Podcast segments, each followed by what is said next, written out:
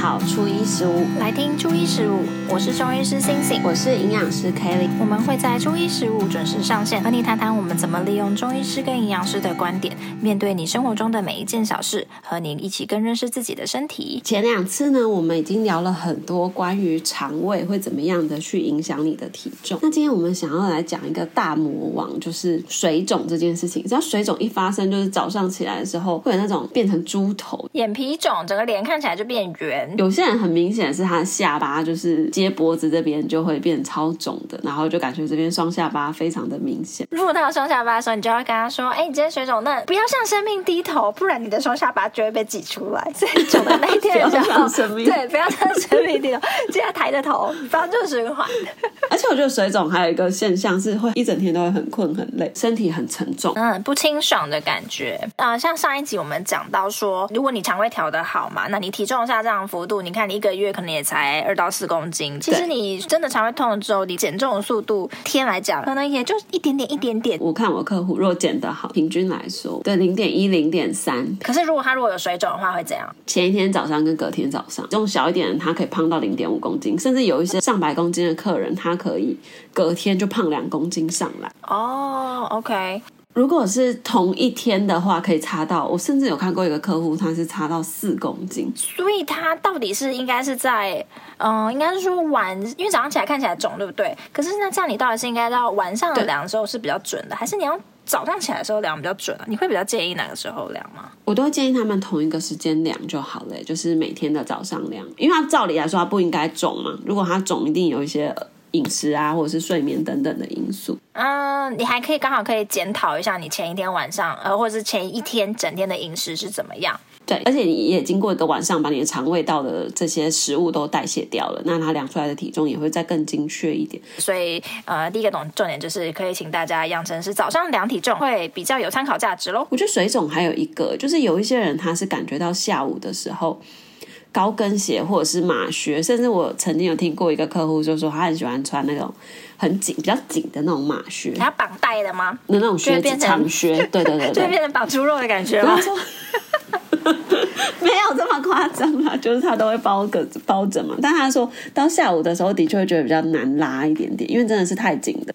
但也的确，因为假如说你身体挂水的时候，你呃，我们有重力的关系影响嘛，所以你本来水分却比较容易是因为静脉回流比较差，所以你就会这样下肢会容易比较肿啊。这个其实是蛮合理的。到下午，那只是说你如果代谢比较好的人，他可能就不应该有这么明显的下午越来越觉得脚酸，然后呃鞋子。变紧这种感觉，否则如果这样比起来，嗯、呃，你说那个早上起来脸很肿，跟那个下午脚酸胀，我想应该都是一种代谢变得比较差的证明了。没错，就是水分累积在你身体里面，一直排不出去。那像中医来说啊，我们的肿其实是指说我们的水分会留在肠胃道以外的身体部位。那中医有一句话叫做“五脏六腑皆令人肿”，就是说你可能不管哪一个脏腑出了问题，都有可能会造成你身体的。肿的现象，那有的时候如果他是嗯偏在一些比较表层的啊，或者是呃患者可能就会自己跟我说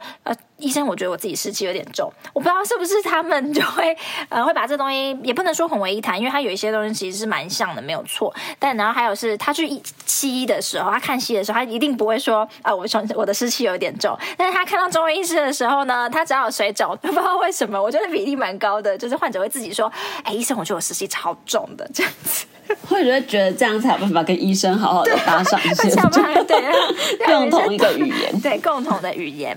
那对。啊，那我们的分别的话，比较像是肿会有分为实肿跟虚肿。反正中医很多东西都很喜欢分虚实啦。那这个实的类型呢，比较像是真正的有东西塞住了，就跟我们前面讲的那个水管一样，也是有东西塞住的，是比较实的这种类型。那它也比较会像是气滞血瘀所造成的。所以这个患者他的皮肤或是他的肌肉摸起来就会是，嗯，就是你摸到它的时候，你会觉得它的那个肿的位置是比较硬的。那有的时候甚至不是真的有像，呃，我们会有一个标准是 P-T 尼 D 码嘛，就是说你会压到你的，例如像是按压性水肿，对，没错，就是你的，呃，我们比较常会测的是小腿的部分嘛。进剪肌前面的地方，你小腿前面的地方，你按下去之后，然后你感受一下，哎，它在回弹的速度是怎么样？我们就可以分成说，哎，你的水肿程度是怎么样？可是你会发现有一些人，你也可以感觉得到它肿，然后他自己也自我感觉也是肿的，可是他按下去并没有这种哦，有没办法好好反弹的问题。那这种类型呢，其实是中医比较特别，我们会说一个叫做气肿的东西。气肿，对，气整个人看起来气是堵住的、塞住的。这个东西只要把东西塞住了，它就会有肿大的现象发生。哦，那这个时候我们就会比较是像啊、呃，前面如果是有水的话，我们可能的确会用一些利尿的、啊、利水的药。但是如果你是气肿的类型，我们可能会用一些行气利水，就是一起来帮助你。那它的效果就会比你纯粹在那边利尿排尿的效果还要好。这种人如果综合我们刚刚说肌肉比较硬，然后又气肿，是不是那种有一些？我觉得有一些人他看起来他其实是整个人他觉得他自己是壮，但他不是肿。但其实他是 他，是肿，对，他可能可能 量了，他可能去量了一下他的体脂率，可能其实是高的。这种类型其实蛮多，尤其是男性啦，男性很多中年以上，他看起来会蛮结实的。跟你说他结实？他去测也不是真的说，嗯、呃、嗯、呃、肌肉量很高也没有哎，然后然后他可能其实有部分就是以这个气肿的原因存存在着，然后再来他的肤色可能看起来也会会有一点红白相，就是你会觉得它肤色不均匀，就是关公吗？红白是，哎哎红白呃好像也不是关公，关公是蛮红的吧，但他是那个红白不均的感觉。也是比较配偏是，是暗沉吗？暗沉，气质血瘀的确会比较暗沉。嗯、但我刚刚讲那个比较像，好难说哦。他就是你会觉得他肤色并不是一片均匀的，啊，它看起来就是会有一块一块一块的样子。这种人，这种人会不会是？哦，我我常常听到有一些个案，他们的反应是说，他去练重训，嗯，然后重训完之后呢，他的确有感觉到他自己的肌肉量有增加，可是他的体重都不掉。嗯，肌肉量增加，体重量不掉。可是肌肉量增加，你不是体重就会上升吗？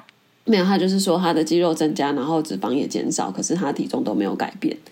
那我我自己就觉得说，哎，这种人应该是他本身很水肿，会不会也是偏向这种肿的？哦，我懂你意思，但他可能是他的确代谢有变好，但还不够好。是这样吗？对，或者是他本身的饮食啊，或者是其他条件没有改变，导致他其实一直都很肿胀的，也是有可能，因为他有时候为了要减重，他可能饮食就会变得比较不均衡嘛。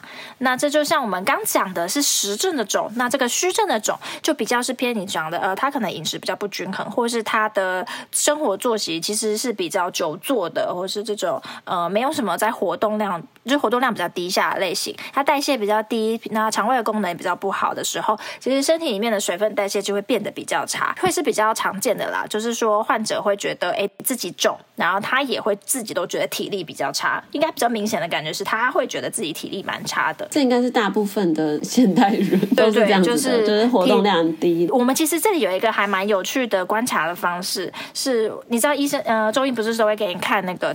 舌头吗？对，那我们大家可以观察一下自己的舌头。如果你舌头伸出来啊，会看起来像是有荷叶边，就是你边边有像齿痕，然后你的舌头周围是这样子锯齿状的样子的时候，我们就会说啊，你有齿痕。你可能就会看到患呃医生在那个病历上面打齿痕这个意思。那你就想说齿痕是什么意思呢？其实呢，它就是嗯，我们的舌头。它在你胚胎期的时候，呃，它是跟你的肠胃道一样，都是从中胚层发展出来的。所以说，我们看舌头主要呢都是来看你的肠胃道的状况。那这为什么会有齿痕？就是因为你的肠胃代谢功能变得比较不好的时候，那你水分代谢差嘛，所以你的舌头会呈现比较胖大的情形。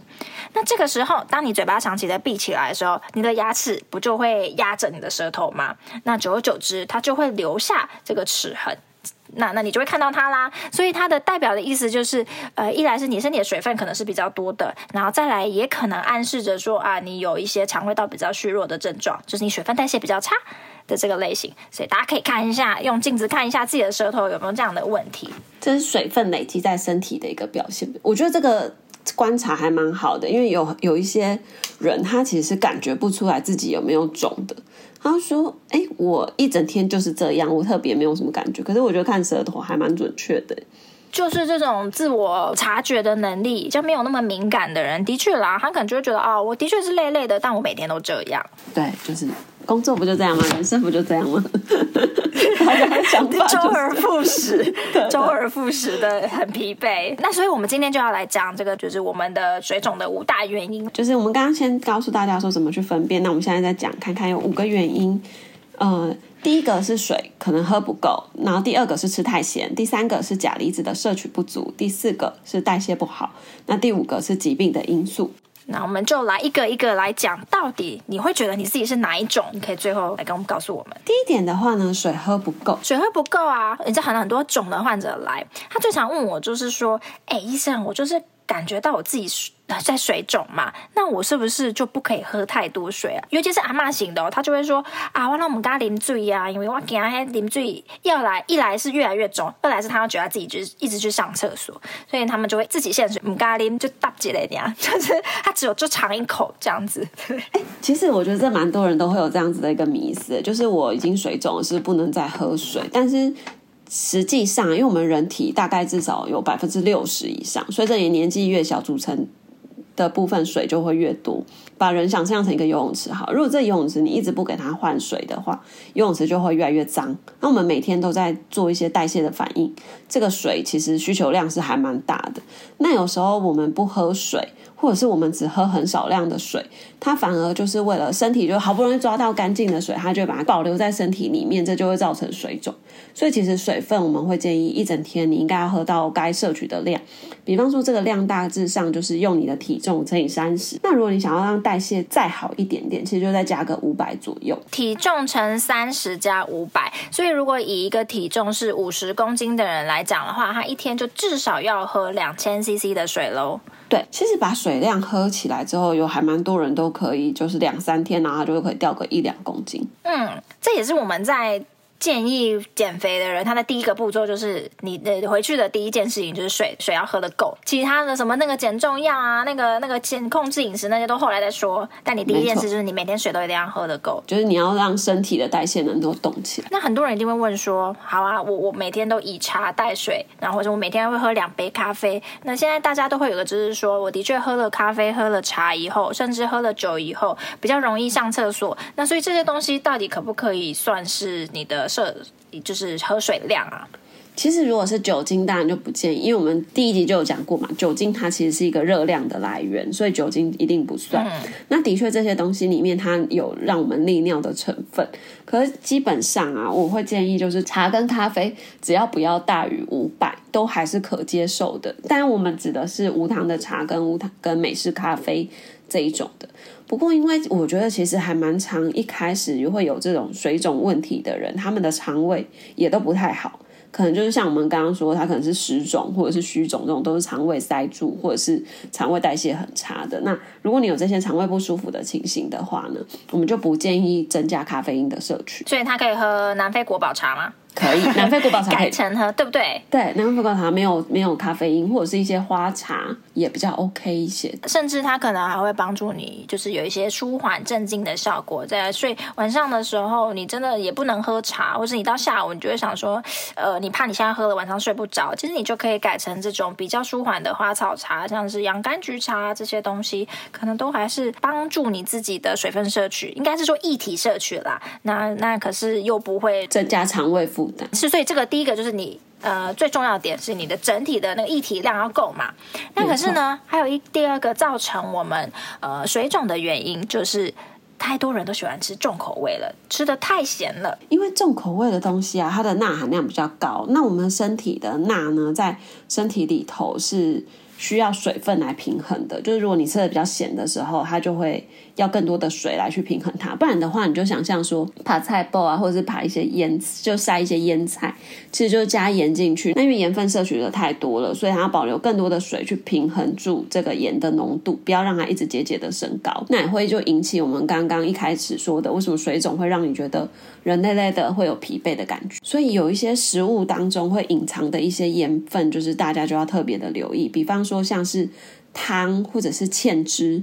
就那种勾芡的东西，然后汤汤水水的，或者是像是饼干啊、洋芋片。勾芡的那种东西是，例如像呃酸辣汤啊、玉米浓汤这些吗？对，这种的它的那个盐分其实都还蛮高，而且它有时候会加一些鸡汤粉。鸡汤粉就是它吃起来不会太咸，是可是它又很香。那无形当中你就会加比较多。他就是要有那个鲜味啊，他就喜欢那个，就是突然就会把东西变得很好吃的魔法 magic。可是其实它有很多的含盐量。其实很多时候鲜味物质它含的盐分量会比一般我们用盐巴啊这种还要更容易让我们添加更多。Oh. 对，像洋芋片也是因为有加了这些鸡。鸡汤、鸡精粉啊，或者是一些佐料，啊、对对对，才比较好吃嘛。什么鸡汁口味的、啊，你就会吃完之后，你还会想要在那边把你的舌头舔，呃，不是舌头啦，把你的手指舔一舔，就是因为上面会有沾那个很好吃的粉啊。那个真的很好吃，对，而且它就可以换 不同的那种鲜味粉，就是什么牛排口味，然后鸡汁口味，嗯、就是不同样的调味。嗯嗯、然后还有一些加工腌制的一些食材，其实也是这样子的一个特色。比方说一些香肠啊、贡丸，或者是我们去吃那个。日式料理，它会有那种腌萝卜、小菜，在前面一开始给你的小菜，其实很多都是腌制物啦。没错，或者是像阿公阿妈喜欢吃的早餐，可能会去吃到一些酱瓜啊这一类的，这些都包含在内。豆豆汁算吗？豆枣、豆豆枣、豆汁那种红红的那一种，对啊，甜甜。它吃起来是甜，对不对？嗯、但它一定要先用盐去脱水，之后再去用糖去蜜。哦，对对对，不仅用了很多的盐，所以它的含钠量高，甚至它还有很多的糖，所以让你整个人的身体代谢都卡在那边。还有一个，我觉得其实就是大家蛮容易忽略的，就是说，像我有一个客户，他就是说他阿妈就是因为阿妈已经年纪很大了，然后他是就是要给他一些任务嘛，让阿妈才会觉得自己活的是非常有价值的，所以阿妈都会早上的时候去菜市场买菜，然后阿妈每次买的时候呢。他就会买甘蔗鸡，或者是买那种盐水，就是那种烫的盐水的鸭啊，或者是鸡肉啊、鹅肉这一类的。然后他基本上呢，就是他就自己带便当，所以他们就是晚上会吃这个，然后中午也吃这个。然后就发现他的体重真的很难掉，尤其是月经来的时候，月经来之前我们也会比较容易水肿一点。那时候他可能甚至一个礼拜体重就是 hold 在那里，完全都不动。那我就说，嗯，我观察了一下他的饮食，我不觉得说他妈妈会突然间这个礼拜煮的很不油，然后下礼拜煮的很油，会不会真的就是那个盐分的关系？哦，所以饮食根本没有什么太大的差异，但是它却很明显的一直在肿的话，你可能就要看一下是不是你的饮食里面有一些地雷食物，你根本没有发现。没错，因为像他把这个食物换掉之后，他就真的是可以恢复到一个礼拜可以瘦一公斤的这个幅度。哇，这真的很冤枉。这就是你为什么，这就是你为什么需要营养师的关系，就是因为他会帮你藏那个魔鬼藏在细节里面，把 那个细节抓出来，否则你就一直在那边想说，哎，我是不是没做好什么，没做好什么。就会没想到，其实是因为你的这个东西的盐分太高了，或者有些人就会觉得说啊，反正我就是瘦不下来啦，就是这样，我就这样胖下去好了。然后，或者是甚至他可能想说他瘦不下来，他就开始去吃一些舒肥的鸡胸肉。没错，我本人也很爱做这种事情。哦，我就觉得我最近实在是吃的太重口味了，不然我就来健康饮食一下。然后我就会想说，那我今天晚上就是吃那个人，就是已经呃弄好一包一包那种。鸡胸很方便嘛，便利商店都有的。我想说，那我就这一餐用这个来取代。但我是不是其实就在踩雷？对，因为其实苏肥鸡胸，它为了让它更嫩一点点，那它会加比较多的盐去嫩化它的那个鸡肉纤维的部分。所以像是是 Costco 的那个鸡胸不是很嫩很好吃吗？我自己有朋友在里面，他就是有负责这一道料理。他说好吃的秘诀就是你用高浓度的盐水去泡它之后，它其实才会达到那种比较嫩的这种口感。那你无形当中你吃到盐分就高。对，因为他可能看起来会觉得好像好像没有那么重口味嘛，对，而且尤其是那种什么鸡胸，他就觉得哎很赞，就是很低热量的。结果没想到它的地雷点不是在于它这个食材本身，而是它的处理方式，就是用太多的盐啦。那呃，像我在临床上面比较常会也是来我们来观察舌头好了，就是有些患者就真的很喜欢吃重口味的东西，就他会觉得嗯，例如不喜欢喝白开水啊，不喜欢呃吃我们会讲圆形食物嘛。就是你会吃到食物的原味，他就会说，哦，那吃起来那个生活已经没有任何乐趣了。这时候呢，我都会先看一下他的舌苔有没有问题。那你也你也可以，我们那个听众也可以看一下你自己的舌苔哦。如果说你伸出来发现你的舌苔上面就是那个苔，舌头上面那个苔是很厚的，不管你是黄色或是白色，反正它看起来是很厚的这种类型呢，大多数的人就是因为这些苔都会盖住了你舌头上面，它会有一个一个小小的这种呃，算是味觉的感受器。那它就是被这些胎黏蛋白啊，就给盖住了，所以你的味觉的感受就变得比较低，你的味觉就没有那么灵敏了，比较迟缓。对，这时候你就会需要比较多的刺激，那你就会比较想要吃一些重口味的食物啦，不管是辣的，不管是咸的，或是甜的，都一样。那这个刮舌苔有用吗？就是刷舌苔啊，或者是刮舌苔？我跟你说，现在很多人不都是用那种刮胎器嘛？那你用的时候，你大概当下一个小时、两个小时，你可能都会觉得，哎，好像有比较看起来比较干净哦。可是你会发现，它很快晚上你要刷牙，它就是又长出来了。因为这跟我就跟我前面讲的一样，它其实是反映的你肠胃道的症状的。所以你你现在刮完，你的肠胃道的情形是没有改变的话，你的胎还是一样会再长成这个样子。所以这个时候呢，请大家呢就是找你身边有的中医师，或是甚至来找我也都 OK，就是。这时候我们会使用药物啊来调你的肠胃。以后，我跟你讲，患者都会有给我回馈，本来都是比较容易属于晚上下班以后就会嘴馋想吃东西的人。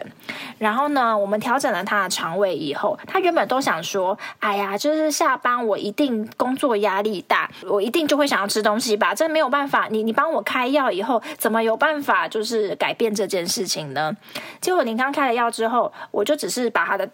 舌苔清一清，就是把那整体身体里面的湿气啊，把代谢变得比较好一点。以后他后来就是说：“哎、欸，医生，我其实也没有特别节食，可是我就变瘦了，因为比较不会嘴馋想吃东西。”对，他就是。没有，他没有特别觉得说，哦，好像有抑制食欲，食欲低落，倒也没有。可是他可能就正餐吃完以后，就晚上觉得，哎，好像也没有特别想想想抓个什么东西来吃，然后就这样自然而然就会瘦。所以我觉得这个就是一个呃小地方，但是它会影响到你蛮多的，就是营养吸收进来，就比较不会有那种隐性饥饿的感觉嘛。听起来是这样。对，没错。嗯嗯嗯。哎。那像这种，如果他真的不喜欢喝白开水的话，我们其实还有一个方法，就是说，因为当我饮食当中的钾，刚刚说的钠摄取的过多嘛，那你钾如果摄取不足的时候，也会演变成这种问题。因为身体里面钠跟钾它是一个平衡，它是一个拮抗的。如果说我们的钾能够提高的多一点点的时候，我们可以比较容易的把钠排掉。把身体的钠离子排掉，那钠离子就是我们所谓那些盐分的来源。所以，如果你不喜欢喝白开水的人有福了，你可以去增加一些钾离子比较高的水分摄取，比方说像是呃柠檬水啊、玉米须茶或者是黑豆茶包，你去泡这些水。它本身会比较有味道一点点，不会像白开水这么的没有味道，这么的清淡。可是它一方面又能够帮助你把钾增加上来，然后就可以帮助你把水排掉。所以我觉得就是这些特殊水是还蛮推荐给大家的。哇！真的，这就是一个小秘方了耶！就是因为你既然喝得够的水，那一定很多人会觉得很无聊。如果你使用了这些，不管是柠檬水、玉米须茶、黑豆茶，你会有一种事半功倍的效果，因为它它可以让你喝足够水，然后它又可以让你身体里面这些水肿的东西赶快代谢掉，超赞的，一举两得，猛打甘塞口。真的，很多人都会发现说，他如果喝了这些特殊水之后，他的排尿量的确是会比较容易增加的。对，那其实像是有还有一些全谷根茎类的淀粉也会啦，像是我们呃中医很常用的，就是像呃红豆水啊，你一定会看到有一些呃厂商也都在出，然后请中医师代言的这种红豆水，或者是牛蒡茶，它不仅可以帮助呃我们的水肿，那其实牛蒡也都对于调节你的血糖血脂有蛮好的效果。那还有一个很有名的就是四神汤，主要的成分应该是淮山药、芡实、莲子跟茯苓。但是你会发现，哎，好像都有加薏仁，对不对？对，就薏仁也是一个可以就是利水啊的淀粉类。那然后它可能就会因此拿来取代芡实，因为芡实比较贵。哎，芡实是会苦苦的。对啊，所以呃，可能也是因为这样的关系，所以整体来说，我们好像讲四神汤，反而大家会先想到是薏仁，然后猪肚。对，而且有时候四神汤里面只会有这两个菜。只会比较看得到这两个东西。对啊，所以当然你可能要去挑选一下这种药的味道比较浓一点的四神汤，可能会比较有效。所以有一些甚至有些会加酒啦，所以它整体来说的这个行气的效果也会变得更好。这也是我们第一集有讲，酒也是有行气的效果的。而且我觉得有一些人买的四神汤，因为它会加蛮多盐的。它其实就没有排水的效果。嗯。对啊，所以你如果其实你可以拿到这些原料，然后你自己用电锅煮一下的话，其实很快就可以当成一个一个食物的来源。除了这个以外啊，其实就是我们主要就是含钾量高的这一些食材，不管是淀粉或者是一些茶包的这个饮品，其实还有一些含钾量比较高的蔬果。那要怎么看这个蔬果的含钾量高不高啊？我们可以借由就是。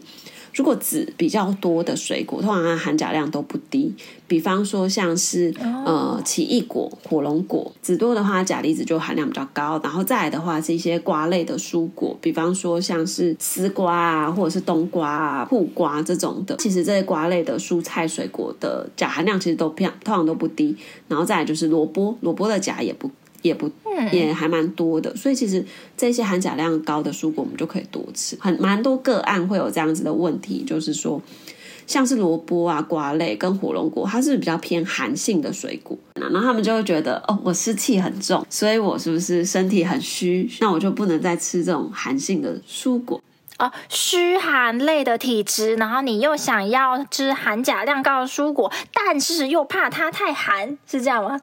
对，怎么办？蔬菜、水果类的东西，你食用的量太多的话，那当然就可能会造成这个效果。可是你如果是在，例如你煮这些冬瓜汤、白萝卜汤啊，或是这种呃苦瓜瓜类的这种汤的时候，你可以多加一点像姜类这些。比较温热性质的食材进去了以后，它就可以平衡这里面的这个寒热的性质。以后再讲这个寒热性质好了。但是你就像这样子用量，还有可以使用一些可以跟它相抗衡的东西去完成这道食谱的话，那其实就可以解决这个问题喽。那除了我们刚刚说的这些饮食的因素以外啊，其实水肿比较相关的还有第四点，就是代谢不佳的这个问题。代谢不佳啊，就像是前面讲的，我们讲的虚肿那个类型，就是最重要，就是因为它代谢不好。它可能是它的肠胃是比较虚弱的，或者是说它身体里面的淋巴回流是比较差的。那像呃有些上班族，或甚至是 OL，或者是比较久坐久站的人，他不是说他下肢到傍晚之后会水肿吗？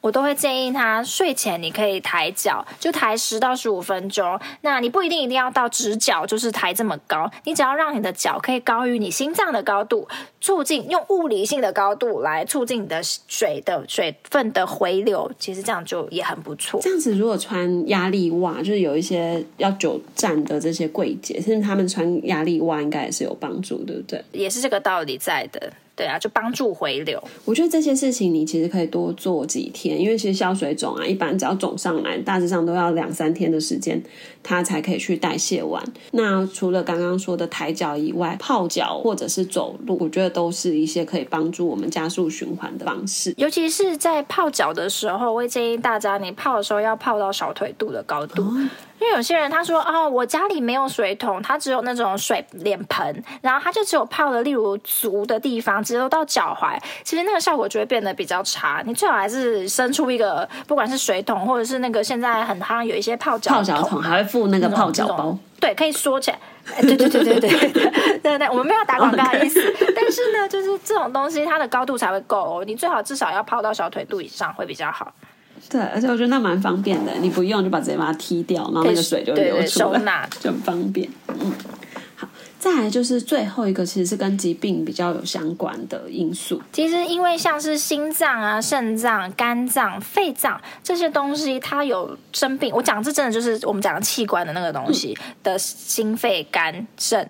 有可能会有水肿的问题，那这种时候你呃，我会建议就直接先去医院检查再说。你要先抓到最重要的的造成它这个水肿的。器官到底是什么，然后来去治疗，而不是呃使用上面讲的各种比较像辅助的方式。就是甲状腺有问题的人，比方说甲状腺低下的人，也会有这个所谓的粘液性水肿。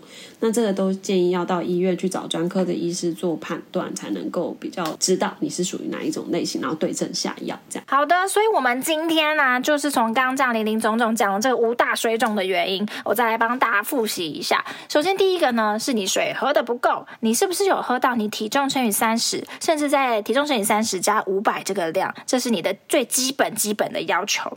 那再来第二个是你是不是吃的太重口味，吃的太咸了？那这些东西会让你身体的盐的含量太多，就是钠含量太多，那会造成身体更容易拉住水分，那你就会水肿啦。再来第三个是钾离子的摄取不足，因为钠跟钾它两个人是互相抗衡的，你身体里面的钾多一点的话，你的钠就比较容易可以排出去。如果你假设取不足的话，那你就会造成水肿会变得更严重。